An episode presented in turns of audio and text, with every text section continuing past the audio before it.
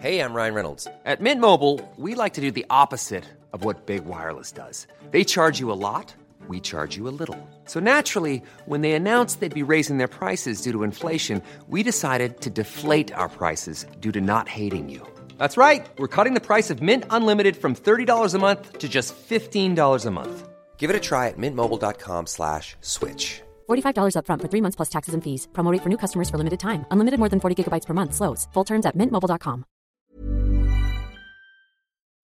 Las noticias. ¿Qué tal? ¿Cómo le va? Buenas tardes. Estás a punto de escuchar Yo soy Javier Alatorre. las noticias con Javier Alatorre. La vamos a pasar muy bien. Comenzamos. Los petardos que borran sonidos de ayer y acaloran el ánimo para aceptar que ya pasó uno más.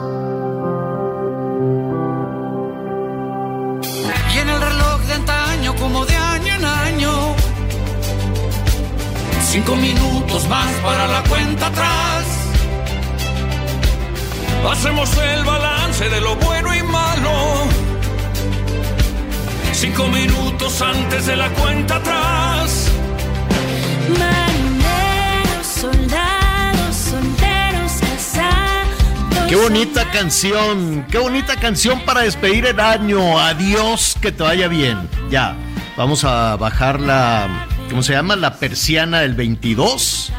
Vamos a poner todo en orden. Vamos acomodando todo para levantar la persiana del 23.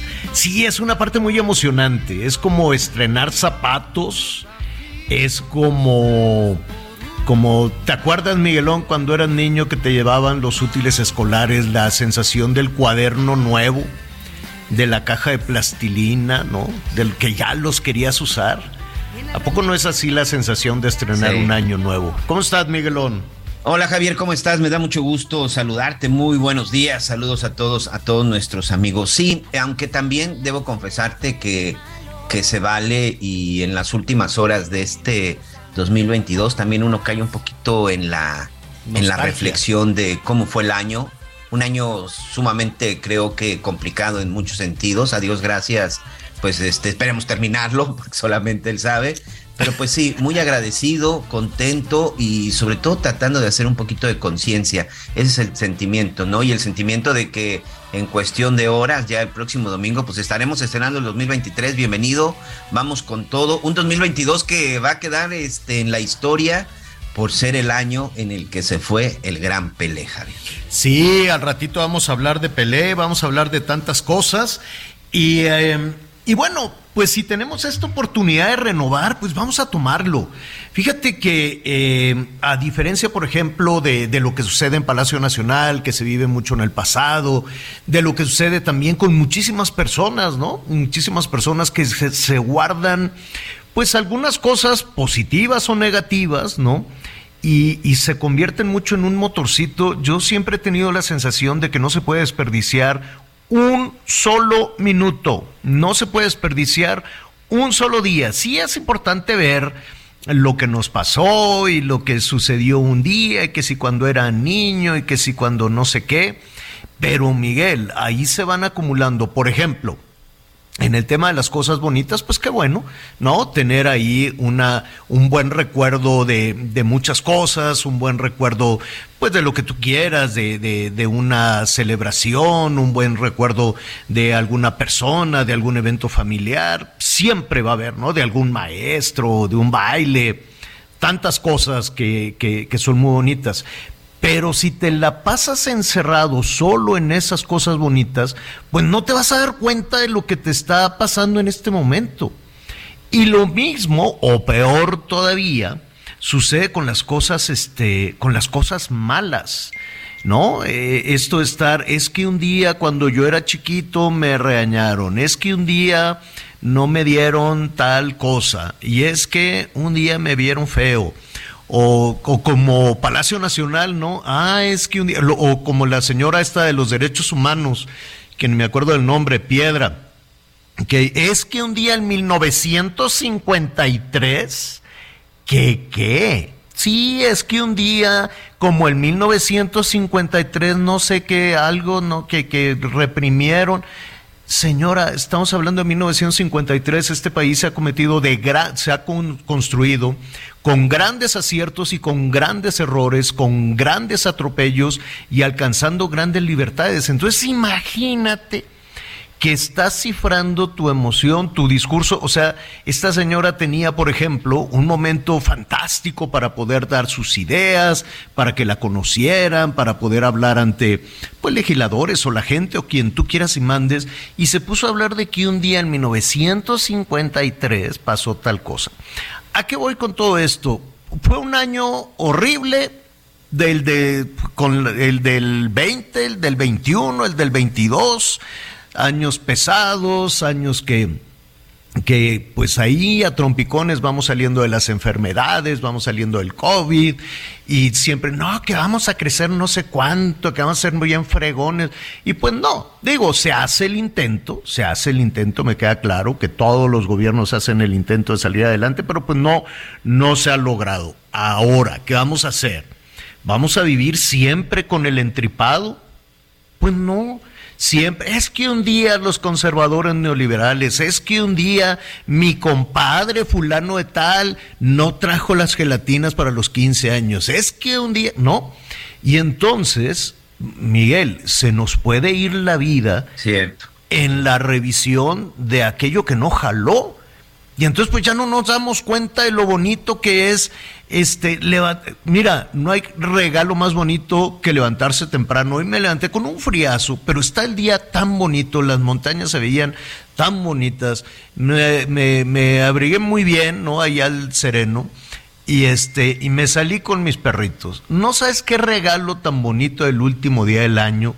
Y, y la verdad es que lo disfruté mucho, me hice mi cafecito y me puse a planear, pero a planear puras cosas buenas. Ah, porque también hay quien está pl- planeando puras cosas malas, ¿eh? O sea, no creas tú que planear es únicamente sinónimo de que todo va a salir, este, muchas, para muchas personas, el tener éxito va a significar el hacerle un mal muy grande a alguien. Y pues mira qué terrible, ¿no? En fin, yo creo que sí hay que reflexionar. De hecho, y muy rápidamente para hacerte la palabra, porque luego me voy como hilo de media en esto. Este, de hecho, el próximo domingo, ahorita estamos, estoy trabajando en un programa especial. El próximo domingo, eh, y esto es de muy buena suerte, además, Miguelón, nos va a ir re bien el año que entra, porque pues eso de empezar el año trabajando. Siempre, es que- siempre es una bendición, por supuesto. es de muy, muy buena suerte.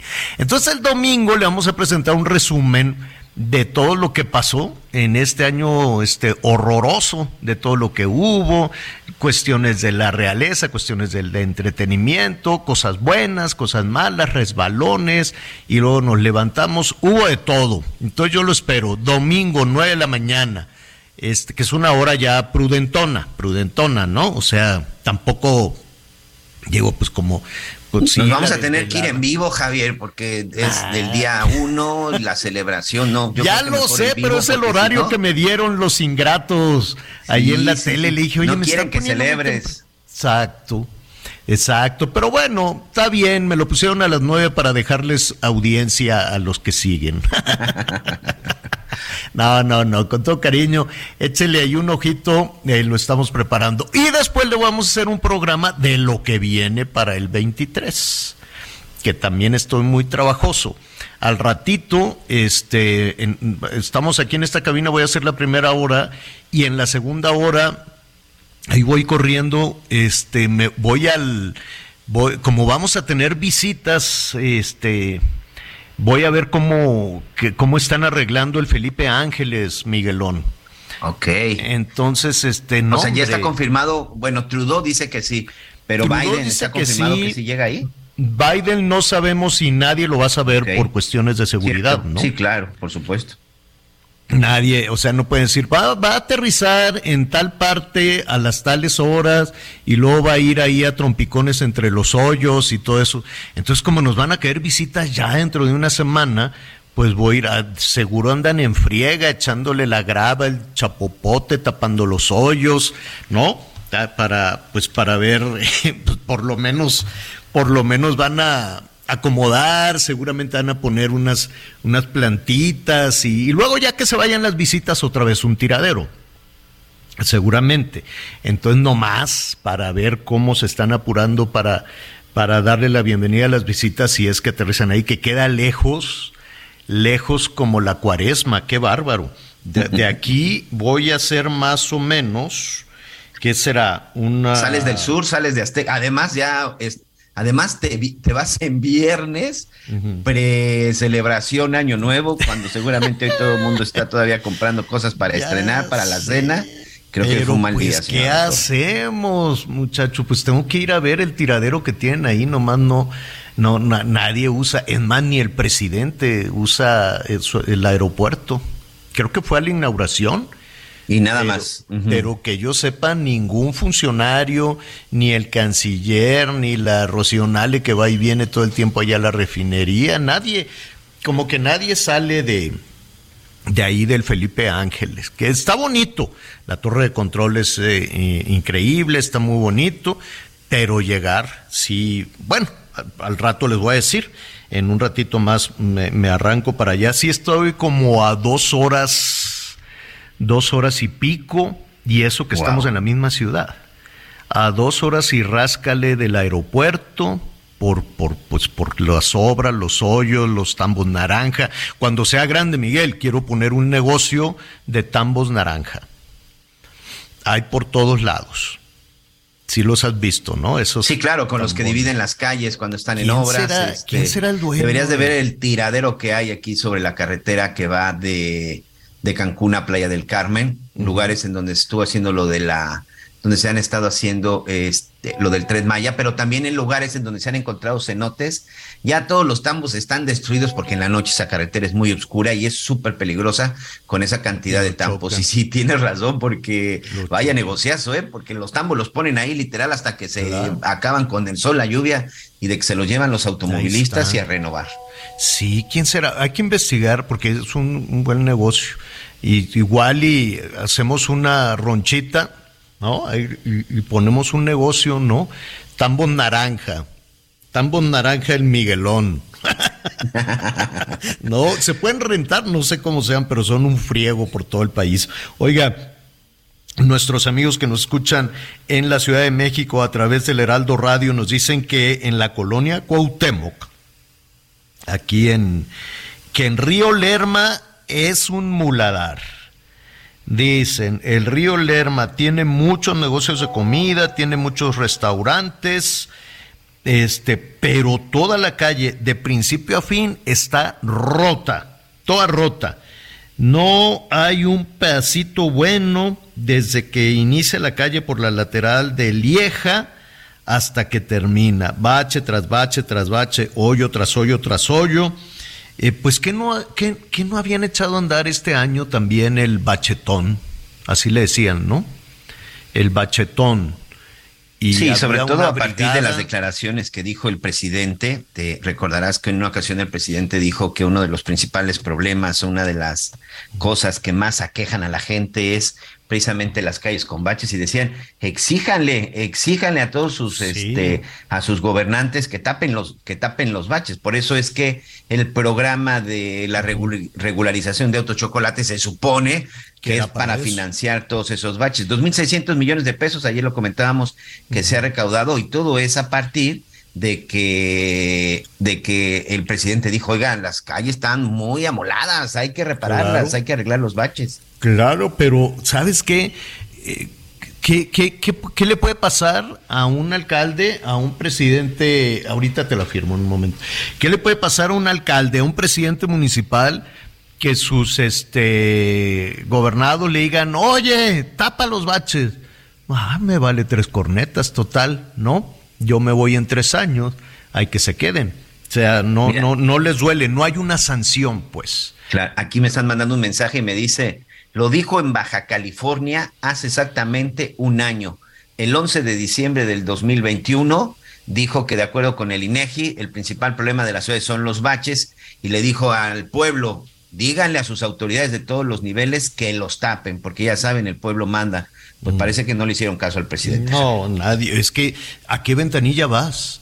Digo, te quejas en los programas nosotros, las redes sociales, y cuando veas a tu presidente grita, le tapa el bache, ¿no?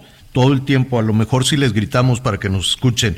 Oiga, también nos están diciendo nuestros amigos en, en la Ciudad de México, 98.5, el Heraldo Radio, dice el metro, el metro, porque tienen apagadas las escaleras eléctricas. No sé por qué o ya no sirven o no les dieron mantenimiento. Y Miguel, hay unas estaciones de metro que son, bueno, el infierno de Dante, porque están hasta abajo, hasta abajo, y no sirven las escaleras. Entonces, pues hay gente que va con bultos, hay, hay gente que nomás no puede, gente mayor, ¿no? Y ya hemos dicho que en este país la gente vive con dolor crónico, pues porque no tienen dónde atenderse. Alguien que le que se tuvo una torcedura, tuvo una lesión o el desgaste por edad de los adultos mayores de las rodillas y que todavía tengan que subir escaleras y se acostumbran al dolor. ¿Qué país este tan terrible donde te tienes que acostumbrar al dolor porque ir a comprar un analgésico, algo para calmar el dolor, pues es un, es, pues, digo, sé que las familias, estaba viendo ahí un, un número de la cantidad de dinero que se gastaron las familias mexicanas, es infinitamente mayor que, los, que lo que se gastó en salud del gobierno. ¿no? Las familias mexicanas gastaron mucho más en medicinas para el dolor o para cualquier otra cosa que lo que se gastó el gobierno. Entonces, pues imagínate eh, enfermos o, o, cualquier persona, es una eternidad y un dolor terrible, pues no hay. Nos dicen que la Barranca del Muerto lleva años que no sirve, este, el metro Tacubaya, que tampoco sirven las escaleras, es una, una verdadera una verdadera barbaridad. Bueno, pues son los temas que tenemos pendientes para comenzar a, insistir, porque a final de cuentas el trabajo que, que hacemos, Anita Lomelí, Miguel Aquino, eh, todo el equipo de este espacio y sus servidores, darle voz a usted, ¿no? Es darle voz a usted y gritarle a la gente, tapa los baches, arregla las escaleras, uh, tra trabaja efectivamente para que las cosas salgan, salgan, este, pues, muchísimo mejor. Y esperemos desde luego que el año que entra así funcione. Qué bonita canción estábamos oyendo ahí, reconocí a, Mijares, también reconocí a Emanuel. A ver, señor productor, pónganos un poquito. Esa canción, pues es de las que más se escuchan, así como en Estados Unidos siempre ponen la de la Mariah, la de la Mariah Carey de All I Want for Christmas is You, ¿no? Todo lo que quiero para Navidad es a ti. Este, esta en el mundo habla hispana se, se escucha mucho. Es una de las que se escucha mucho, ¿no? La otra es la de yo no olvido el año nuevo o el año viejo o algo así. El año esta, es más, esta es más como melancólica, ¿no? Esta que hizo Mecano. Oye, la de ayer de, de Samo y de este... Ay, este grupo tropical que ahorita, ahorita recuerdo. Sí. Me gustó la versión, ¿eh? Me gustó sí, la versión de. Sí, sí, de sí. Moderna, pues, que, más, bueno, más de Nochevieja, ¿no? Camargo. Más de bailongo de Nochevieja. Sí, Esta exacto, es más exacto, como para tristear, como para, bueno, pues es que. La, ya ve, mire, lo- los españoles, eh, los ibéricos, pues los españoles son muy pico caído, ¿no? Son, le- les da como, les da la morriña, como dicen en Portugal, ¿no? Siempre, siempre son muy, muy, ah, un- en alguna ocasión trabajando en Lisboa, que es una ciudad hermosísima, que es una, ¿no? Este, de todo se quejan, de todo, de todo, de todo. Cualquier persona, no, es que nosotros, que yo, y hablan así, ¿no? Hablan como galegos, y no quieres tú saber. Saludos a la comunidad gallega en México, que es muy, muy, muy, muy grande, pero también les da la morriña, también les da así como para deprimirse, como pico caído, poquito, no, gobiernos, nos hablan entre no portugués, sino este, este acento hacia abajo galego, que es muy parecido al portuñol, ¿no? A lo que también hablan en Portugal. Entonces son estas canciones, un año más, como la, la que estamos oyendo que hizo la Ana Torroja y el Nacho Cano, los de Mecano, que fue un hitazo. pero sí es melancólica. A ver, póngale tantito.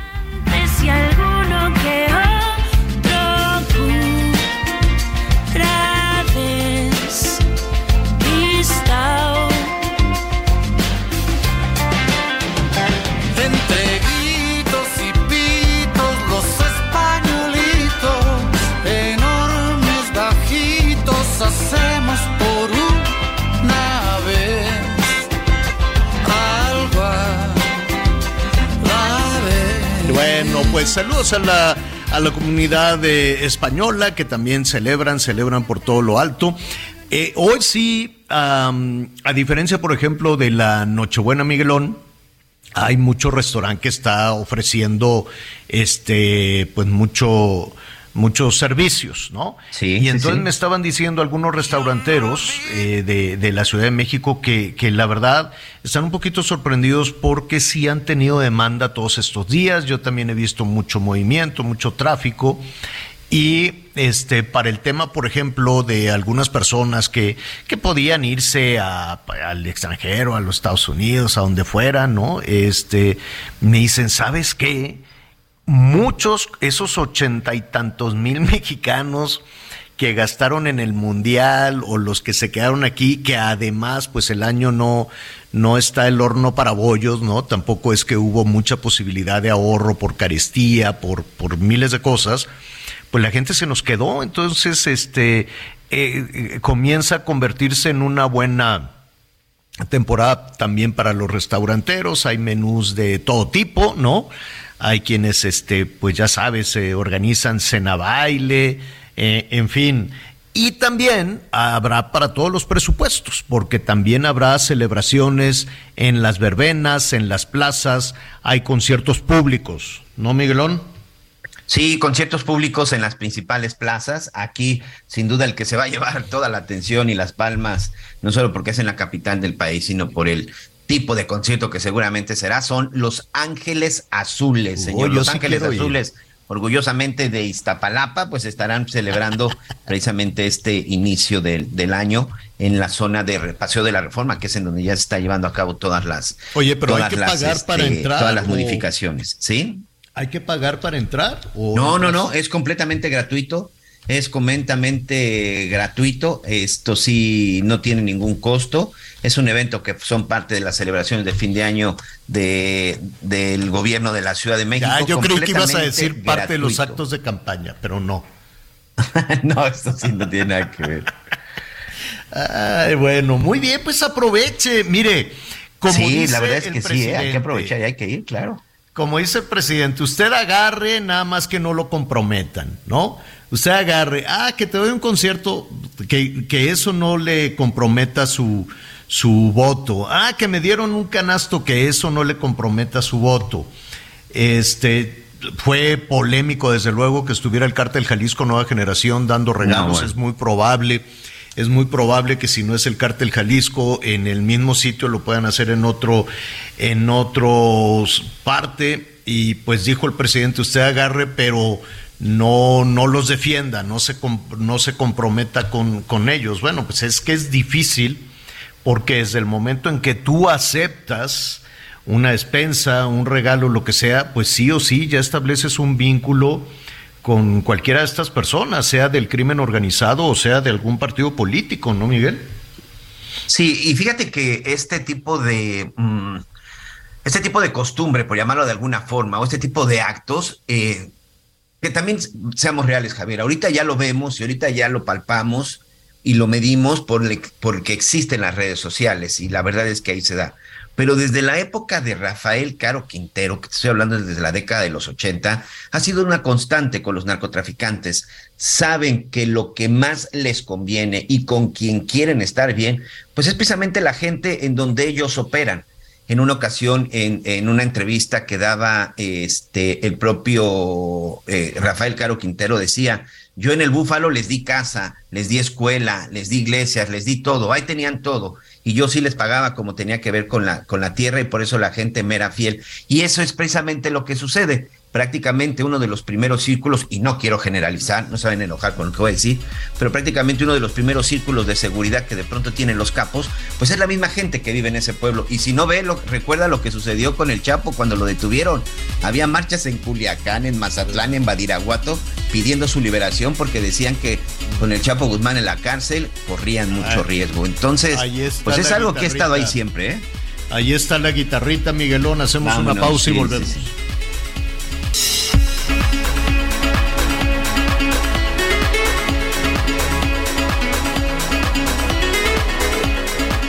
Conéctate con Javier a través de Twitter, arroba javier-alatón. Sigue con nosotros. Volvemos con más noticias. Antes que los demás. Heraldo Radio, la H se lee, se comparte, se ve y ahora también se escucha.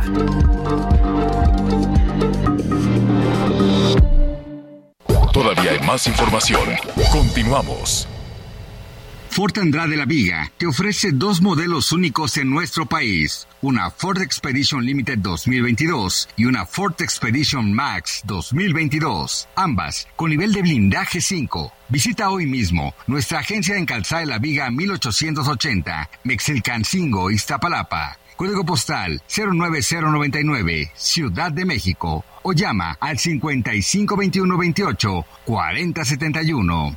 Entrega inmediata. Las noticias en resumen.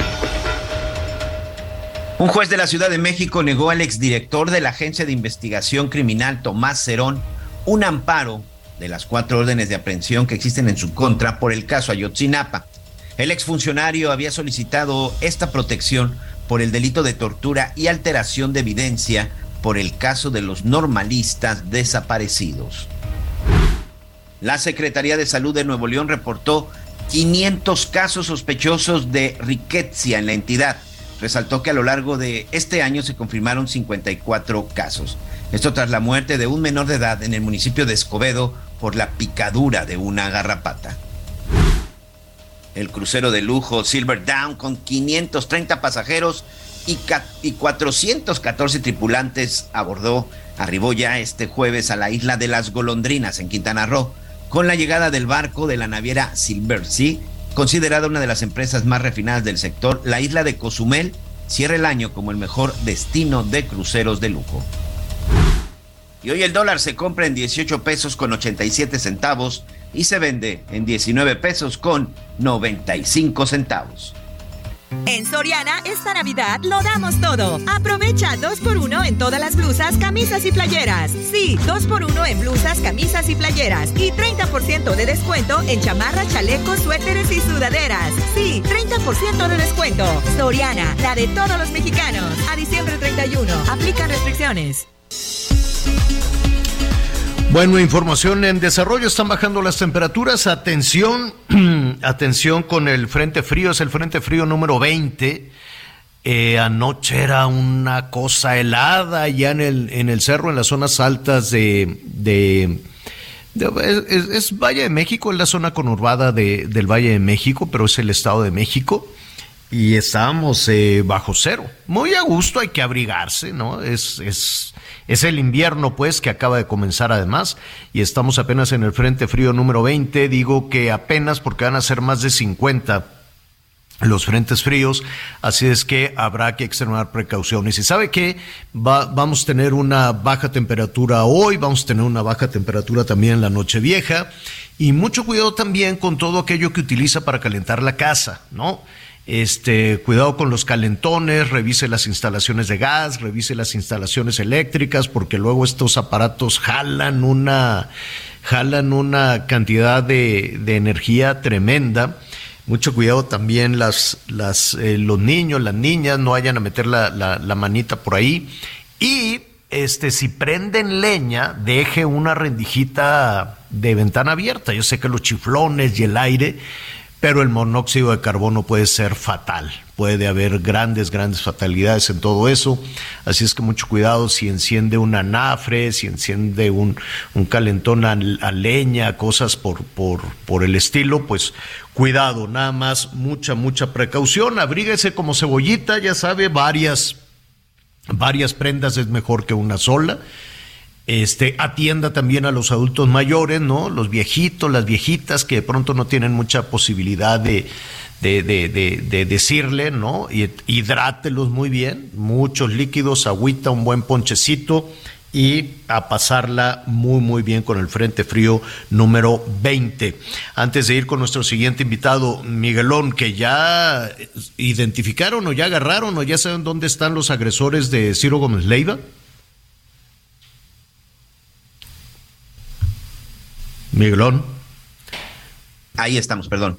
Te decía, en la mañana la jefa de gobierno daba a conocer que sí había avances importantes, sobre todo en la ubicación y de los presuntos responsables. No dio más detalles, pero hace unos minutos, al parecer en una zona al oriente de la Ciudad de, de México, fue asegurado uno de los vehículos, Javier, uno de los vehículos que, que, que fueron utilizados por los, por los sicarios, por estos delincuentes. Es el vehículo negro compacto que se ve perfectamente cómo va siguiendo la camioneta con esas imágenes que ya también vimos, ese, ese vehículo negro que va siguiendo la camioneta de Ciro Gómez Leiva desde que sale de las instalaciones de imagen ahí al sur de la Ciudad de México y que bueno, se pierde ya cuando él ingresa y sobre todo cuando la moto con los dos sicarios pues ya eh, eh, van siguiendo al conductor. Ese auto ya fue asegurado, estaba estacionado, abandonado, en, te digo, en unas calles al oriente de la Ciudad de México. Entonces, sí, dice la jefa de gobierno que ya hay avances, que saben en dónde localizarlos.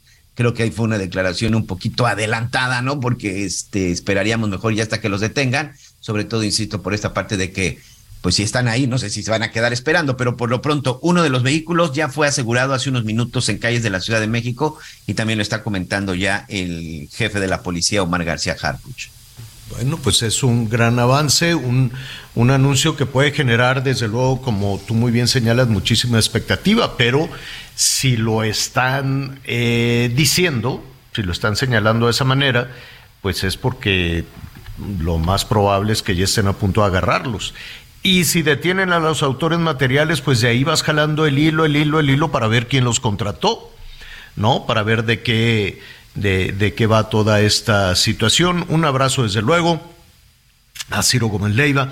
Un abrazo a todas nuestras, nuestras y nuestros eh, compañeros periodistas, que este también ha sido un año de terror para el ejercicio eh, periodístico en muchas, muchas partes de nuestro país. ¿no? Ya sabemos que México es uno de los países donde eh, llevar, llevar adelante este oficio pues es un asunto difícil, es un asunto complejo este no porque pues puedes puede, puede sufrir agresiones de, de, distintas partes desde la parte de gobierno que claro. en particular el gobierno federal ha sido particularmente agresivo con las y los periodistas todos los días no en la exhibición señalamientos se dice este y este hacen listas a mí me, me, me, parece que no se debe de normalizar hacer listas de personas. Cada vez que haces una lista, pues es una, es una suerte de amenaza que te pongan en una, en una lista, es, una, es, es sembrar, es sembrar el miedo y es sembrar también la animadversión, ¿no? Que tus,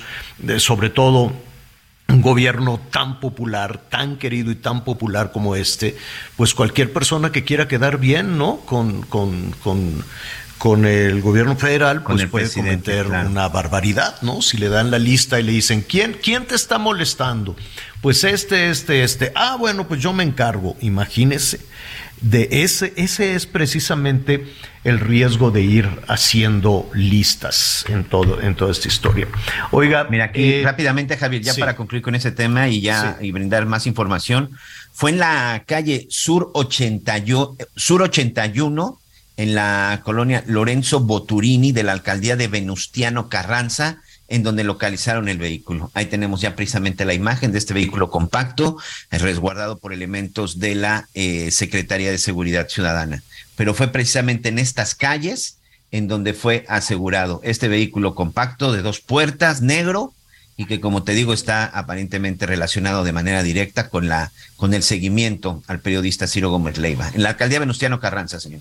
Bueno, pues eh, es información que está en desarrollo y de la cual le estaremos informando. Ayer le dedicamos una, una buena parte del, del programa de, de, la noche de hechos y resulta insuficiente para retomar eh, una, una estela enorme de fútbol, de buen fútbol, de un ser humano extraordinario además, y de un vínculo con México como muy pocos eh, atletas, no nada más futbolistas, han, han logrado. Hay algunos que, que lo han hecho hace, hace muchos años, seguramente pues nuestros papás o algunos abuelos se acordarán de una señora gimnasta que se llamaba Vera Chablavska. Y entonces pues era, había tumultos y la gente la quería ver, era una gimnasta. Este, hay algunos personajes del deporte, hay boxeadores, ¿no? Que han logrado conectar enormemente, siempre son estos personajes populares o son, o son deportistas o pueden ser actores, ¿no? Que conectan de una manera fabulosa con este o personajes públicos que, que conectan de una manera fabulosa con el, eh, con el público. Los políticos quieren, pero como pues somos muy abusados los ciudadanos, sabemos que es que quieren conectar con uno, pero en realidad lo único que quieren es que los llevemos al poder y a Dios que te vaya bien, ¿no? Este, que, que, no es el caso. El poder, el poder eh, eh, es, es, es, es una herramienta fabulosa cuando se utiliza muy bien, el poder y la influencia. Y Pelé, Edson Arantes de Nacimiento, tenía un poder increíble que definitivamente no solo lo, usaba como su habilidad y su talento en las canchas, sino ese poder de conectar, porque hizo además muchísimas cosas eh, eh, como, como embajador en temas humanitarios. En fin, podemos eh, dedicarle muchísimo. Pero yo quisiera agradecerle y saludar a Alfredo Domínguez Muro para que nos ayude a retomar esta parte de esta conexión de un joven futbolista que llegó con un con un eh, equipo a, si no me equivoco, Alfredo, primero a Jalisco, ¿no? Y ahí empieza esta fabulosa historia entre Pelé y México. ¿Cómo estás, Alfredo? Qué gusto saludarte. Abrazo totototote, como siempre, mi querido Javier, como siempre. Y bueno, pues le voy a adelantar un poquito, y perdón, eh, pero eh, como no tengo, no estoy viendo quién está contigo en la mesa. Miguel, Eh, Miguel Aquino. Saludos, Miguel, Alfredo. Un abrazo, un abrazo también, Miguel. Mira, eh, lo de Vera Charlasca, permíteme retomarlo. Vera Charlasca fue en 1968, o sea, dos años antes del enamoramiento de México con Pelé. Pero Vera Charlasca venía en otra, hay que ver las cosas en su contexto, tú sabes que a mí siempre me ha gustado eso. Venía de aquella famosa purga de la primavera de Praga, ¿no? cuando el ejército entonces soviético eh, reprimió a muchísima gente y mató a muchísima gente en Checoslovaquia, en la entonces Checoslovaquia. Entonces, el enfrentamiento deportivo natural se dio meses después en los Juegos Olímpicos de México 68. Y concretamente en la gimnasia. Y Vera Chablasca venía de ser en Tokio, había hecho un gran papel, y en México 68, bueno, terminaban llorando las, las gimnastas soviéticas del abucheo de la gente. Y, y bueno, Vera Chablasca después, eh, de- de- su novio, también de la delegación checoslovaca, un atleta, y pues eh, decidieron casarse y fue en la catedral y fue todo un tema y un acontecimiento el caso de Vera Chablasca. Dos años después, Pelé llega, eh, yo no te digo que como líder, porque la, pero sí como como el, hombre orquesta de esa selección extraordinaria del 70, cuando ya tenía 30 años Pelé. Eh, pero a Pelé lo habíamos visto antes, o lo había visto antes en los 60, cuando venía a esa gran idea que tuvo don Guillermo Cañedo, de que si no podíamos jugar en el extranjero contra equipos, porque no había forma, no había tantas comunicaciones, Europa estaba tan lejos que nunca fue un equipo mexicano, por ahí Chivas alguna vez. Entonces se, se armaron esos pentagonales. Eran tres equipos mexicanos y se invitaban a dos equipos extranjeros. Y, y el Santos de Brasil fue constante en los años 60. Fue constante y ahí Pelé. Ahí estaba Pelé con su compadre Cutiño, con el extremo izquierdo Pepe. Tenían un equipazo. Y, se fue enamorando México de, de el Santos de Pelé. Cuando le toca venir a, a, a México, en México 70, Pelé venía a una revancha personal muy especial. Pelé fue campeón en el 58, hemos visto sus videos a lo largo de todo el día de ayer, esos recuerdos y estas cosas. Pero, pero tomar en cuenta que Pelé aparece en 58 con la selección, pero ya tenía dos o tres años jugando con el Santos de Brasil. Pero no había televisión, Javier, Miguel, no había. No veíamos esos partidos. Sabíamos de ellos por el periódico y por algún... En, los cines Se, antes había se cortos. ¿te hacían documentales para el cine, ¿no? Sí. El cine, cuando ibas al cine, pues en vez de anuncios te daban cortos, por eso se llamaban cortos. Y ahí veíamos a Pelé y a El a noticiero continental. Correcto. Y a veces a Di Stéfano, exactamente, pues ahí está, exactamente. Don Fernando Marcos era voz de aquel noticiero. Ya ves que don Fernando te decía que había estado hasta en la BBC de Londres, ¿no? Entonces, eh, pero ahí fuimos conociendo y se, y se armó el mito de Pelé. Llega, pero ahora imagínate, imagínate que la guerra mundial termina en el 45, que el mundial de Brasil es en 1950 es cuando re- cuando aparecen nuevamente los mundiales y que a ese mundial fueron muy pocos equipos europeos porque Europa estaba en reconstrucción. Pongamos los contextos. Brasil iba a ganar ese mundial del 50, iba derecha a la flecha y Uruguay le gana en el Maracanazo. Por cierto, ahí vemos las, las imágenes en, en- de las que podemos ver en YouTube. Brasil utilizaba el uniforme blanco. Ahí desechó el uniforme blanco y apareció la verde amarela, ahora eh, icónica, ¿no? Pero ahora imagínate, en 1958, un chavito de 17 años que se va en un avión hasta, hasta Suecia, pero con todo un equipo que además era un equipo de grandes estrellas. Gana Brasil ese Mundial del 58, no lo ganó Pelé, lo ganó Brasil, pero Pelé fue el goleador, pero también eran jugadores extraordinarios, que después varios de ellos repiten en un todavía no cambio generacional en el 62.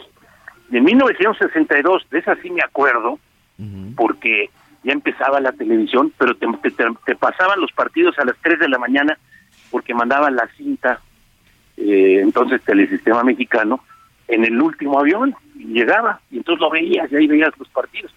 Mi papá fue a ese mundial, mi mamá era peruana, dejó a mi mamá en Perú, le dijo que iba por 10 días y se fue por un mes y medio, nunca se lo perdonó, ¿eh? Qué bárbaro.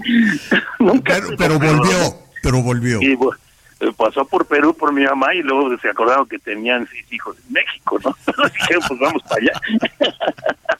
Ah, qué bárbaro. Así pasa. Entonces, en ese momento, cada vez que veíamos un partido pensábamos que mi papá estaba ahí, ¿no?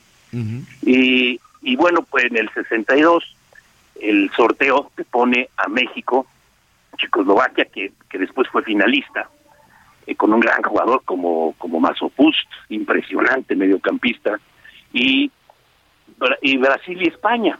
En España, Di Stefano, en Brasil Pelé.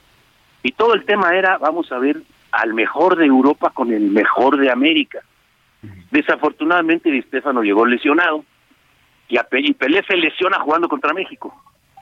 Eh, un partido que nos gana y que anota Pelé, por cierto.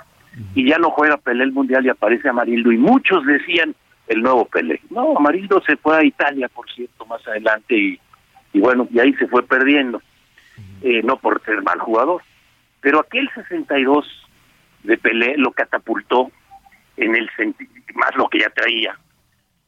Se fijaron en él en España, se fijó don Santiago Bernabéu. Es que yo oigo muchas cosas, querido Javier, que, que bueno, falta cierta precisión. Claro. Don Santiago Bernabéu se, fi- se fijó en él. No lo contrató primero porque era joven y segundo, en el equipo de Brasil de Gilmar, Jalma Santos, Milton Santos, eh, Cito, Sósimo y una delantera espectacular con Babá, con Zagalo, con Garrincha, casi me sé toda la, la alineación. Pero eh, se fue Didi finalmente, se llevó a Didi. Didi se regresó antes de seis meses por la por el racismo. Estoy hablando racismo España, Italia, ¿eh? No, no, no racismo de otros países más, más eh, eh, con mayor fama aparentemente de esto. Pelea ahí, se, se le bajó un poco el ánimo. No es que se hubiera quedado en el agua calientita del Santos de Brasil, pero insisto, no había la comunicación ni los partidos entre unos y otros por los tiempos y las formas. Y luego, Imagínate para alcanzar un acuerdo con, e- en esas Sí. condiciones, ¿no? No, un no, no, mensaje, una respuesta, una negociación, pues se te podía ir este la vida deportiva en eso, ¿no? Sí, y que de repente regresa Didi y su compañero le dice, no, allá no, a los negros no los quieren. Palabras textuales de Didi. Didi después vino al Veracruz, por cierto, ya en el final de su carrera. Y, y Babá, que era el centro delantero, vino al América un buen rato y la rompió, ¿eh? Babá la rompió en el América.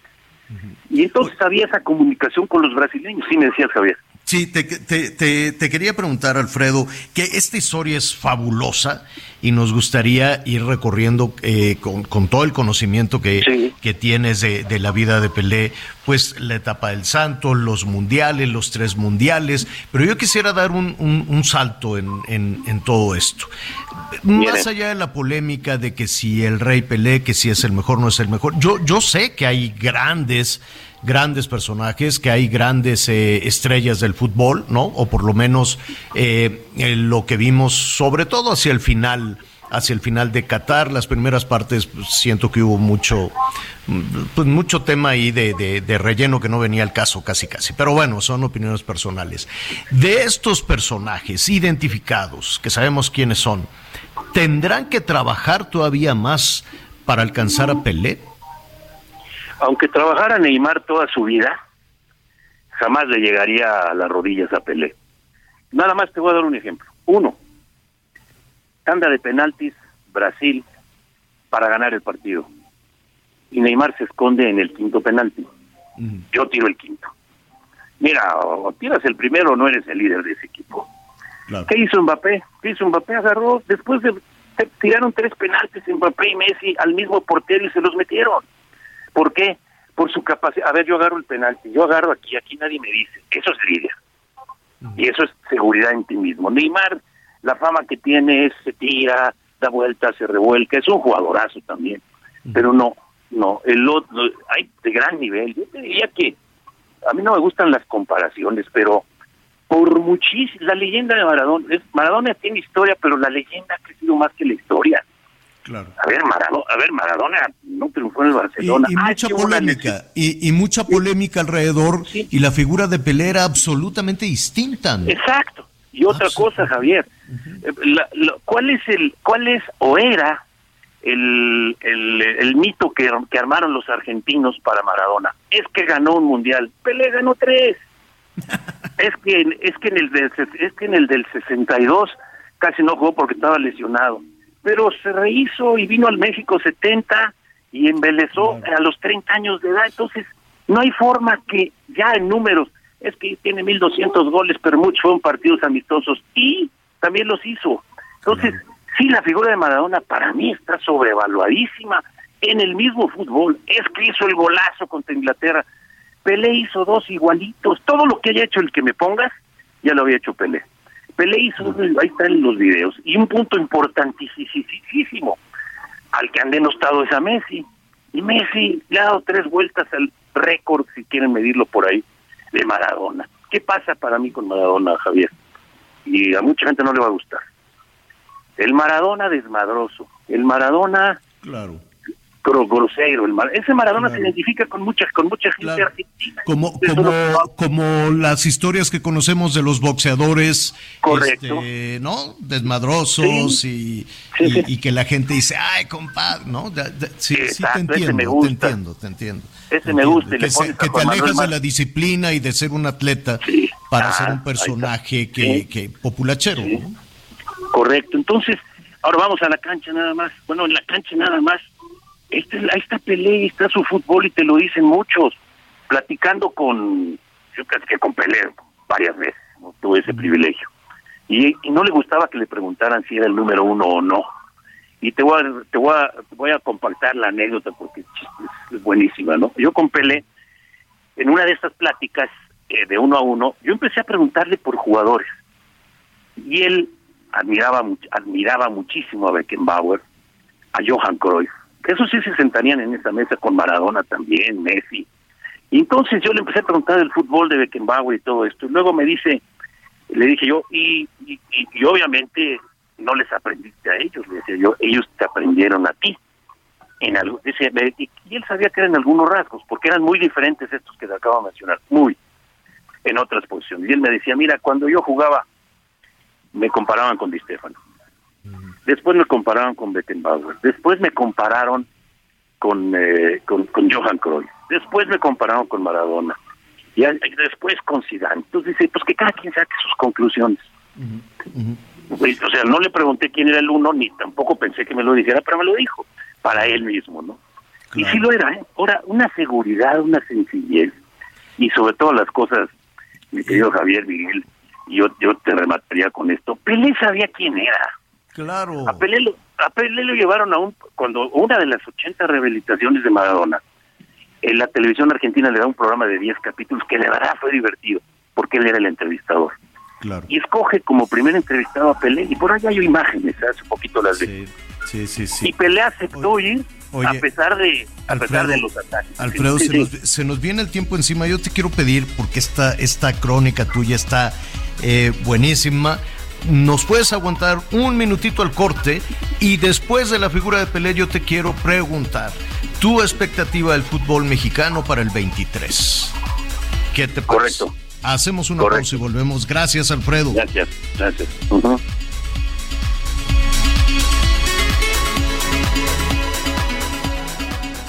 Conéctate con Miguel Aquino a través de Twitter, arroba Miguel Aquino. Toda la información antes que los demás. Ya volvemos.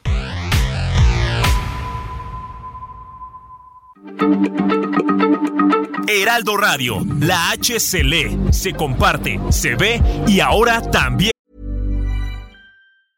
I'm Sandra, and I'm just the professional your small business was looking for. But you didn't hire me because you didn't use LinkedIn jobs. LinkedIn has professionals you can't find anywhere else, including those who aren't actively looking for a new job but might be open to the perfect role, like me. In a given month, over 70% of LinkedIn users don't visit other leading job sites. So if you're not looking on LinkedIn, you'll miss out on great candidates like Sandra. Start hiring professionals like a professional. Post your free job on linkedin.com/people today. Se escucha.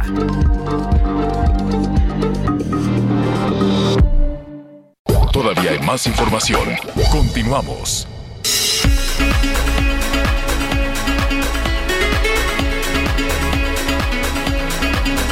Bueno, muy bien. eh, antes de continuar esta charla tan, tan, tan interesante, tan amena con Alfredo Domínguez Muro, muchísimas gracias a nuestros amigos que nos están sintonizando en Brasil. Eh, les enviamos un abrazo, ¿no? Hay tres días de, duelo. Nos escucha la familia Castro en Carangola, en Minas Gerais. Gracias, gracias por sintonizarnos. Es en Sao Paulo, la familia Breu. Y, sí, nos dan sus, sus eh, comentarios de, de Pelé, que Alfredo, a diferencia de los, de, de- los argentinos, pues esta es, es- es- es una figura que, que conectó de una manera distinta, no, no necesariamente este, con este tema de la fiesta, el alcohol e incluso justificar y perdonar hasta las drogas, ¿no? Importante. Eh, Es que a Maradona, lo, sin duda, el mejor gol de los mundiales, ese de los 10 driblings. Pero en ese mismo partido, la trampa del siglo se convirtió en un mito y tiene hasta un hasta un hasta una estatua. Y cuando en el 94 no es que lo agarró la FIFA, es que el doping no lo pasó y hasta el gobierno argentino salió en su defensa y después pues resultó que sí, que no era con- confabulación, pero de estas cosas eh, pues ya podríamos platicar mucho. Este, la realidad es que sí, Pelé sabía quién era, no necesitaba ninguna. En ese programa que te digo, pues lo invitaron pues para que Maradona, para que tal, y, el que se robó el show fue Pelé. Así es la realidad. Entonces Pelé, Pelé, Pelé, fue- Pelé sabía quién era donde se parara. Y por supuesto, en muchos eventos en los que yo tuve fortuna de platicar, aunque sea poquito, o las entrevistas que hice con él, sí, tenía un, sus patrocinadores, tenía- lo, lo llevaban para todos lados y, y obviamente aparato de seguridad y todo esto, pero era súper sencillo. Hay un comercial, y no me acuerdo de quién, de qué, de qué empresa, porque creo que de una compañía aérea, en donde, mira, ese es el mejor del mundo, mira, ese es el que está ahí. Entonces Cristiano está escuchando la plática de los dos personajes y está así en el pasillo Cristiano y está regocijándose y de repente voltea Cristiano y era Pelé, ¿sí? al, al que te estaban refiriendo. Y, eh, es- ese, ese comercial te puede decir muchas cosas, pero es un sentir. Al final del camino, bueno, pues tenemos todo el año que entra para seguir platicando muchas anécdotas, mi querido Javier, pero tu pregunta era sobre el fútbol mexicano, ¿verdad? Ah, ese es el otro, ese es el otro tema. Seguiremos recordando y reconstruyendo la, la, figura de Pelé por mucho tiempo, desde luego. Pero pues yo quiero aprovechar, estamos cerrando el 22, un año que para el fútbol mexicano yo creo que, que, que quedará este guardado bajo siete llaves definitivamente. Alfredo, ¿qué ves? El peor, el, el peor año sí. de la historia del fútbol mexicano. En México se hizo el premundial y preolímpico femenil. Y las jugadoras no metieron ni un gol. Y la entrenadora todavía quería conservar su puesto. Y luego la selección juvenil que de, hay que recordar que, que tenemos la medalla de bronce de los Juegos recientes de Tokio. Y el grupo y el técnico y lo que fuera pues un fracaso absoluto. Y no vamos no vamos en ni hombres y mujeres ni a Juegos Olímpicos ni a, ni a, ni a, ni a mundiales de la categoría. Y lo que hace la federación es agarrar a Gerardo Torrado, que era el director deportivo, y correrlo. Yo lo hubiera corrido mucho antes. Yo, pero yo no soy. Y yo hubiera corrido el Tata Martino. Tata Martino, por favor, fíjate esto. O sea, tuvimos que llegar a inventar que Raúl Jiménez iba a estar listo para ir a un mundial. Y entonces llevamos como al Cid campeador, ¿no? ¿Te acuerdas que decían que ganaba batallas después de muerto, ¿no? eh, así lo llevamos al 30, ahora está al 40, ya mejoró tantito, ahora va más para allá. Bueno, si no está, no está. Ahora, yo te diría, y dicho por varios entrenadores, nosotros no producimos figuras, ¿por qué? Pues porque no las producimos. Si tú ves al Cruz Azul, el último grande que se produjo en Cruz Azul fue Paco Palencia. Si ves el América, cierto, Memo Ochoa, que por cierto, ahorita dicen que es el mejor portero de todos los tiempos porque por parar ese penal, sí, ha jugado muy bien, es un gran portero. Pero es un penal. A ver, es un penal. Sí. En ver, el contexto, en el contexto que tú quieras, pero es uno, un, es un, penal. un, penal. Y se va a un equipo de segunda casi segunda división. Y Jorge Campos, y ya te digo otro, y Nacho Calderón, pero como pues, nadie se acuerda de lo que pasó antes del 80, pues ya no existieron. Entonces nos nos regocijamos con esas babosadas. ¿Quién es el mejor y quién es el otro? Y quién... La realidad es que no producimos jugadores. Ahora, ¿qué pasa si no producimos? Para que hagan un caldo de pollo necesitas que haya pollo. Claro. Necesitas, traba necesitas trabajar con un sistema, pero el sistema no es como la democracia. Sabía que cada uh -huh. quien tiene su, sus ideas. ¿eh? Uh -huh. Cada quien suma la, la... Igual, el sistema y el proceso cada quien lo inventa. Depende de quién sea el directivo. Hay una sola realidad. Si nosotros no trabajamos en equipo, para formar un equipo, en donde alfil por alfil y torre por torre, caballo por caballo. Y qué mal estamos que tres jugadores mexicanos, cinco, Gerardo Torrado, eh, Gerardo Torrado, Andrés Guardado, Memo Ochoa, cinco mundiales y Memo quiere el sexto. Qué mal andaríamos si eso pasa, ¿no?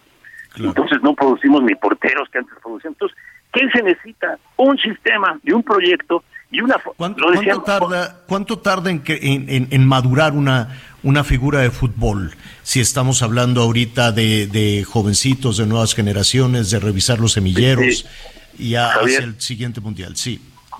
Este el, tú puedes tener toda la emoción y el entusiasmo que tengas pero al final el talento gana. Entonces ponte punto que no generes el figurón para irse a Europa porque nada más nos vamos equipos de segunda división o de los de los de media tabla pero se puede generar un trabajo de conjunto, cómo se cómo juega un equipo y a ese equipo le vas poniendo fichas claro. y de repente te, de repente sí. así jugó Manuel Lapuente el mundial, sí, así sí, jugó Ricardo Lavolpe el mundial.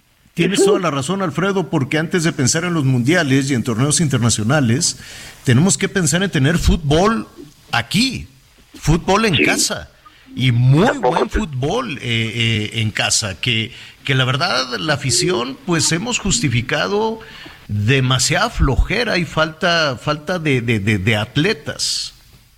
No, tiene que ser, el trabajo tiene que ser eso, visualizar ¿qué, qué puedes hacer con lo que tienes. tienes no tienes pollo, pues no hagas pollo, haz otra cosa, pero necesita, necesitas un trabajo de equipo como lo hizo la Volpe, como lo hizo la Puente, lo como y luego te dicen de Javier Aguirre, pues fueron bomberazos. Entonces, Oye, eso para la rápidamente, Alfredo, ¿a quién ves como técnico de la futura selección? Híjole, a mí me gustaría un mexicano capaz y que tenga autoridad. Si llevaras tú, seguro tú conoces psicólogos y Miguel conoce psiquiatras, si llevaran tres meses a, a Miguel Herrera, a un psicólogo y un psiquiatra para, para arreglar, para arreglar su temperamento, ¿en dónde firmo, eh? ¿En dónde firmo? De ese tamaño, mi querido Javier Miguel. Bueno, ¿Eh? pues, eh, y- Ok. y- igual si se tiene que trabajar en, en, en, eh, en la emoción, puede estar, se puede Sí. orientar muy bien, ¿no? Y se puede. Pero eso, pero los equipos, los equipos deben sacar sus jugadores y traer extranjeros, pero hay equipos que tienen 11 extranjeros, una Claro, claro, claro. Así es. Pero en fin, Claro, Alfredo, pues ya veremos, estamos a punto de cerrar la cortina del 22, horrible 22 para el fútbol, y bueno, siempre está la expectativa, ¿no? Es como estrenar, como estrenar tacos, como estrenar zapatos, este, eh, y, y ver, ¿no? Ver de nuevo ahí la cancha verde. Eso siempre emociona en el 23. Esperemos que así sea. Alfredo, te agradecemos muchísimo todo tu apoyo, que no- no- no- nos has ayudado en, en- en- en llevar el comentario certero todo este año. Te abrazamos a ti, a tu familia y te deseamos lo mejor. Mucha salud y mucho éxito el año entrante. felicidades Javier, felicidades al grupo, felicidades a Miguel y, y pues al Heraldo Radio Gracias. también, que ahí la llevan, Claro. ahí la llevan. Muchísimas gracias. ¿eh? Claro, claro, Alfredo es Alfredo Domínguez Muro, este extraordinario comentarista, pues es una referencia. Una, absolutamente una referencia en el análisis Ese- deportivo. Miguel, ¿tú ya tienes tu técnico? Sí, fíjate que a mí también me gustaría un mexicano. Este, sin duda Miguel Herrera es muy bueno, pero lamentablemente el asunto del temperamento. Y hay otro que no ha hecho las ¿Y el cosas Hugo mal, ¿eh? Nacho Ambriz. Trae la escuela de Aguirre, fue un jugador importante en su momento en la selección. Es un futbolista serio, que se le respeta y que creo que los chavos lo verían con, con mucho ejemplo. Nacho Ambriz me gusta también para la selección nacional. Bueno, muy bien. Que conste que yo te pregunté por Hugo, pero pues no, te hiciste copias. No. Oye, este, este comercial que comentaba Alfredo es un comercial de la aerolínea de Emiratos, de, de, eh, la aerolínea de Emiratos, y es muy bueno, eh, se los recomiendo. Ahorita lo estoy buscando, y en efecto es muy bueno. Y aparece Cristiano Ronaldo con Pelé. Oye, por cierto, eh, está surgiendo ahorita en redes, ahorita ya te lo confirmo en un rato, pero parece que Cristiano Ronaldo ya tiene equipo y es en Arabia y se va a convertir en uno de los deportistas mejor pagados del momento. Ya era. Pero te confirmo en unos minutos. Ya era, ya era, ya era de los mejor pagados. Oiga, Pero ahora el este- más, ¿eh? Sí, ya sé. Miguelón, vamos a continuar contigo. Voy a ahorita me vuelvo a, a conectar. Vámonos al Felipe Ángeles. Está lejísimos, lejísimos. Pero bueno, ahí voy para allá. A- adelante. Miguel. Muchas gracias, muchas gracias. Y ya les decía, en unos minutos más le estoy confirmando, ya incluso aparece por ahí una fotografía de, de Cristiano Ronaldo, aparentemente con la playera de Al Nas, que es un equipo de Arabia Saudita, pero sí sería el contrato más jugoso para un deportista en la época moderna. Estaría firmando por dos temporadas y bueno, pues ya prácticamente le estaría diciendo adiós a la elite del fútbol después de jugar esta última temporada con su equipo que lo vio realmente nacer como estrella, el Manchester United, pero bueno, pues este Cristiano Ronaldo se decide por Arabia Saudita. Pero bueno, tenemos más información gracias a todos nuestros amigos y mucha atención porque el Servicio Meteorológico Nacional prevé que sigan las nevadas con caída de aguanieve y lluvias en diversas partes de México. Hay que estar siguiendo al servicio meteorológico para saber exactamente en dónde y qué sucederá. El Frente Frío número 20 se desplaza sobre la frontera noreste y ocasiona lluvias fuertes, rachas de viento con tolvaneras en el noroeste y norte del país. Y con esto, ¿qué le parece si hacemos juntos un recorrido por el interior de la República?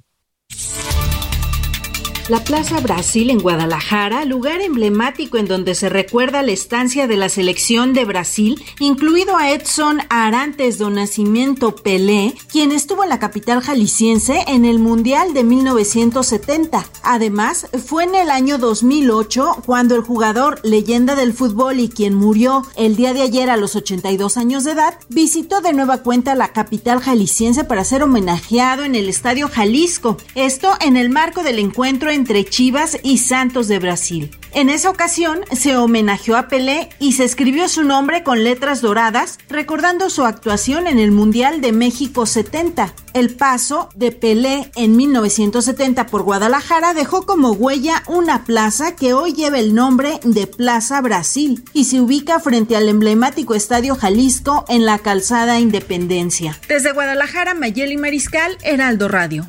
La Fiscalía General del Estado informó que continúa la búsqueda del médico del Centro Estatal de Cancerología que está desaparecido desde el pasado 27 de diciembre en la capital del estado. La denuncia por desaparición fue presentada el 28 de este mes, por lo que fue abierta una carpeta de investigación ante la Fiscalía especializada en desaparición de personas, que ha mantenido una comunicación constante con sus familiares en relación a las acciones que se están realizando para lograr dar con su paradero. La dependencia informó que entre los actos de investigación que se llevan a cabo se encuentran entrevistas con testigos, inspecciones de lugar, objetos, equipo de cómputo personal y de trabajo de la víctima, solicitud de videos a instituciones de seguridad, dependencias públicas e iniciativa privada, a efecto de dar seguimiento con la posible ruta de la persona desaparecida, entre otros. Hasta aquí la información desde Colima. Gracias.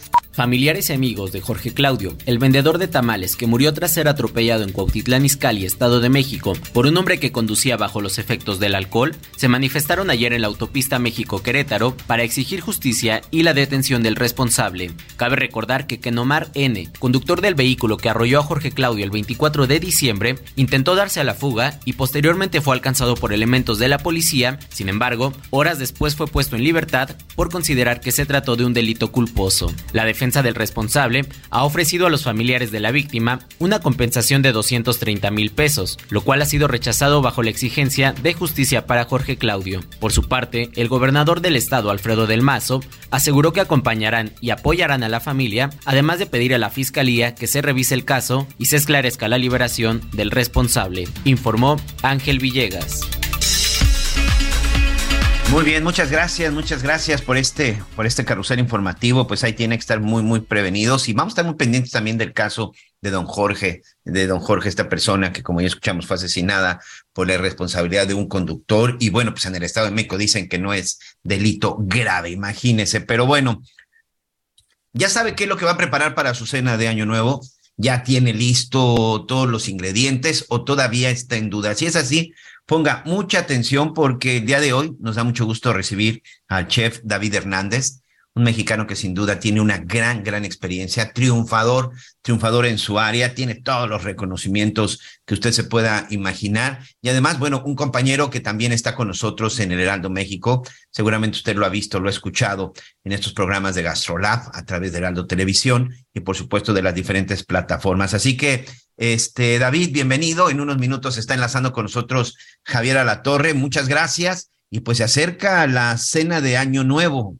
¿Tú qué vas a cenar? A ver, vamos a empezar contigo. ¿Tú qué vas a, vas a, te toca a ti preparar la cena en tu casa? Hola Miguel, ¿cómo estás? Muchas gracias.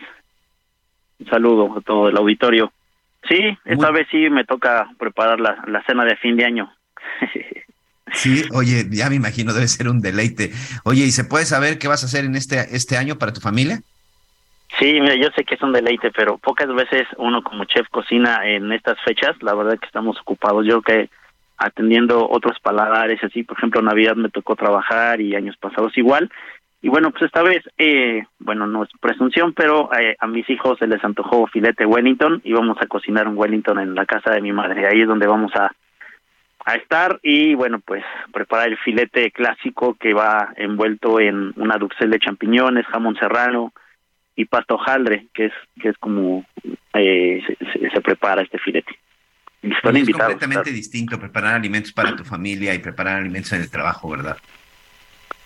Sí, sí, sí. Lo que pasa es de que a mí me emociona mucho cocinar, ¿no? Y desde todas las exigencias que hay, eh, pues en las casas, las familias, en algunas cosas donde pues, no pueden comer, algo, eh, tienen algunas restricciones, dietas o quizás hasta especias por alergia o por o por eh, pues dieta o enfermedad, hay que ser muy específicos con eso. Entonces, aunque se preparen los clásicos, por ejemplo, un bacalao, eh, si hay alguien alérgico a las almendras en la familia, pues obviamente se modifica un poco la receta.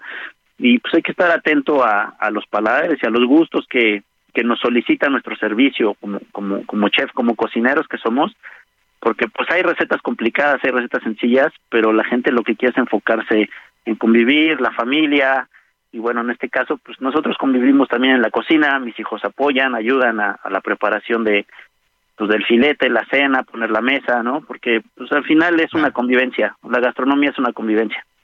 Creo que, es, creo que esa es la parte más importante, pero bueno, al final, quien prepara los alimentos en ocasiones, ya sea este, la mamá, la jefa de la casa, la esposa, o incluso también en ocasiones el papá, el esposo, bueno, pues ahí también es, es importante porque pues se concentra toda esta responsabilidad de que el pavo quede bien, de que la pierna quede bien, de que el filete Sí. queda bien y que la pasta sea deliciosa, porque finalmente es una celebración especial, ¿no? Exactamente, sí, pues es que eh, pues la responsabilidad de la cocina es grande, ¿no? Y al final yo creo que la cocina es mucho de humor, ¿no? Y tenemos que estar de buen humor, eh, con ganas de quererlo hacer, ¿no? Que al final, pues si es para nuestra familia, obviamente las ganas es lo primero que hay y, y, y pues, pero fíjate que desde antes de decidir el menú y qué se va a hacer y qué es lo que quiere, y opina un hermano, opina el otro, y, y que ya comí eso, ya hacen eso el 24, bueno, entonces vamos a variarle un poquito. Entonces, pues, desde ahí empieza toda la logística de, de, de Claro. preparar la cena en familia, exactamente, ¿no? Y, y Claro, después de- viene, pues, ¿qué, ¿con qué lo vas a acompañar, no? ¿A quién vas Hay que a hacer un consenso, hay que hacer un consenso para la cena, para que nadie llegue de manera autoritaria, de que pues yo hice ensalada de manzana si quieren, si no, ahí nos vemos. Exactamente. No, además que pues, es divertido, al final de cuentas es divertido, ¿no? Ponerse de acuerdo entre todos y, y pues para una sana convivencia. Oye, David, a ver, ayúdanos a los que estamos hoy indecisos. Vámonos primero con algo este económico, algo que hoy nuestros amigos que nos están escuchando desde Tijuana hasta Yucatán e incluso en la zona de los Estados Unidos y que todavía no sepan, ¿tú qué les recomendarías que sea algo económico y rico para esta cena de Año Nuevo? Sí, pues mira, algo que es económico, rico y que siempre va a rendir son los arroces y las pastas, ¿no? Así como pues también las ensaladas, que no solamente se cenaría ensalada, pero es como un acompañamiento, pero podemos tener ensaladas básicas con proteínas, tipo como queso, pollo, atún, ¿no? Donde pues en el mercado se encuentran diferentes marcas de lata o pues un buen atún fresco, pollo cocido o asado, ¿no? Que también la gente pues parte de la dieta. Pero ahí tenemos en México gran variedad de quesos que podemos eh, complementar las ensaladas y aparte unos ricos aderezos, ya sea a base de yogur, a base de vinagretas, que es vinagre y aceite, utilizar aceites tanto de oliva como de uva, de aguacate, ¿no? Que también hay muchas marcas y, y calidades. En este caso, para las vinagretas se recomienda eh, aceites de oliva extra virgen y las pastas que también son muy rendidoras. O sea, una pasta a la hora que se cuece va a duplicar su tamaño y su volumen. Entonces, eh, pues con un kilo de pasta en crudo se hacen dos kilos de pasta cocida más la salsa, más lo que se agregue proteína. ¿Sí? Sí, sí, te escucho y, y sobre todo estoy casi casi aquí tomando nota porque hacer una pasta, la verdad es que suele ser muy económico. Sí, suele ser económico y, y también es muy rico. Yo creo que la pasta nos, nos gusta a todos y, y quizás hay, hay veces que los productos eh, que ya hay previamente elaborados, me refiero tipo a un pesto, un pesto de jitomate, algunas salsas que ya venden quizás en los super previamente elaboradas para complementar, porque luego hay veces que uno dice, ay, pues voy a hacer un pesto, sí, pero el piñón cuesta caro, sí, pero el albahaca, pero ¿cómo lo hago y cómo es que no se hace oscuro? Hay muchas técnicas de la cocina que quizás a lo mejor la gente se le explica, no lo entiende hasta que no lo ve, ¿no? O por eso contrata nuestros servicios, pero eh, ya en un super pueden encontrar un buen pesto, eh, encontrar queso, encontrar algunos sazonadores o mezclas de especias que ya hay que se pueden anexar al, al- a nuestros productos, ¿no? En el caso de las ensaladas hay crotones ya hechos de zapote, ya hay eh, productos eh, quizás no fritos, pero sí deshidratados, crujientes, que nos da un muy padre en la ensalada. Y el tema de los arroces, pues tenemos una, una gran variedad de productos de mar, embutidos, eh, productos cárnicos como cerdo, pollo, o hacer el arroz clásico mixto, ¿no? Donde se puede hacer una buena cacerola de arroz y para compartir con toda la familia. Sí, creo que esa, creo que esa es una buena opción. Oye, y en estas fechas, sobre todo, ¿qué es más fácil preparar? ¿Pescado, carne de puerco o carne de res? Pues yo creo que el tema de pescado por el punto de cocción que es muy rápida, hasta para hacer desde un cóctel, un ceviche, ya se, se consigue el camarón. Ya el pescado es una cocción rápida, ya está empapelado, está ya o zarandeado en las brasas, el tiempo de cocción es rápido, que es un pescado entero, con o sin espinas. Eh, la carne de cerdo, si es el lomo, pues más o menos son 30 minutos por kilo en el horno, grados, una pierna de cerdo hasta 45 minutos por kilo, entonces lleva su tiempo, hay que marinar, darle su... La cocina es mucho de tiempos y procesos. Si dejamos macerar el producto con eh, desde un día antes, pues va a agarrar mejor sabor. La cocción no tiene que ser agresiva ni abrasiva, nomás lenta para que quede jugoso, tapado con papel aluminio. Entonces lleva su tiempo. Una carne de cerdo que debe estar pues bien cocida, vaya eh, jugosa. Y la red, pues depende. Podemos tener desde un filete que es noble, que puede ser asado, eh, puede ser horneado, una pieza básica, no sé, de caña, venta, puede ser a la parrilla, pero puede ser asada en el horno o en un sartén, porque no todos a veces tenemos un horno para meterlo, pero pues yo creo que de mayor de, de mayor facilidad el pescado, después la red y finalmente el cerdo. Y el pollo está como en intermedio ahí. Cerdo dependiendo. Bueno, hoy, hoy, oye David, estoy aquí metiendo mi cuchara. Ya, Javier. Estoy aquí metiendo mi cuchara porque Hola, Javier. pues el tiempo se nos agota. ¿Cómo estás, Sí. David? Felicidades, feliz año nuevo. Muy bien, Oye, igualmente. muchas nada gracias. más un asunto Ahí, ahí se me cortó un poco. esta conversación. A ver, se corta un poquito, ¿verdad? Bueno, te comentaba, ¿qué te parece si la próxima tomamos la conversación para ver qué hacemos con el recalentado? ¿Qué, ¿Cómo Claro, sí. reinventamos todo lo Claro que sí, los Javier. poquitos y qué hacemos con ellos?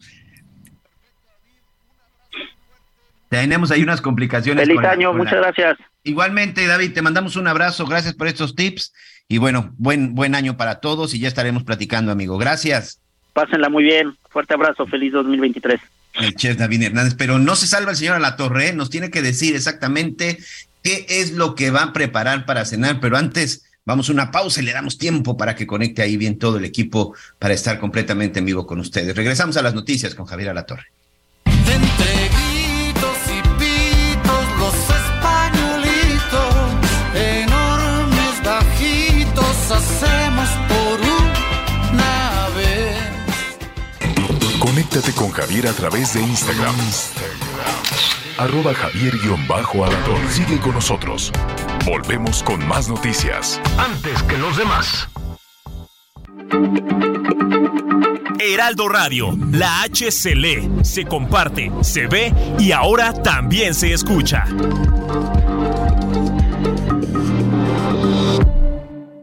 Todavía hay más información. Continuamos. Las noticias en resumen. La Guardia Nacional aseguró un tractocamión con doble semirremolque con 31 mil litros de hidrocarburo, aparentemente de procedencia ilícita en Huimanguillo, Tabasco. Dos personas que transportaban la unidad sobre la carretera federal Cárdenas Coatzacoalcos quedaron detenidos. Y en San Luis Potosí mataron a seis personas en diferentes puntos del estado en las últimas horas. Cuatro fueron ejecutadas en la capital y dos más en el municipio de Tamuín. Autoridades de Estados Unidos informaron que subió a 61 la cifra de fallecidos por la tormenta invernal Elliot que afectó la mayor parte de ese país. Esta cifra, por desgracia, podría aumentar en los próximos días. Y en Nueva York fue abierto el primer dispensario legal de marihuana con fines recreativos en la ciudad. El establecimiento está gestionado por Housing Works, una organización sin fines de lucro que presta servicios a los enfermos de VIH, personas sin hogar y ex reclusos.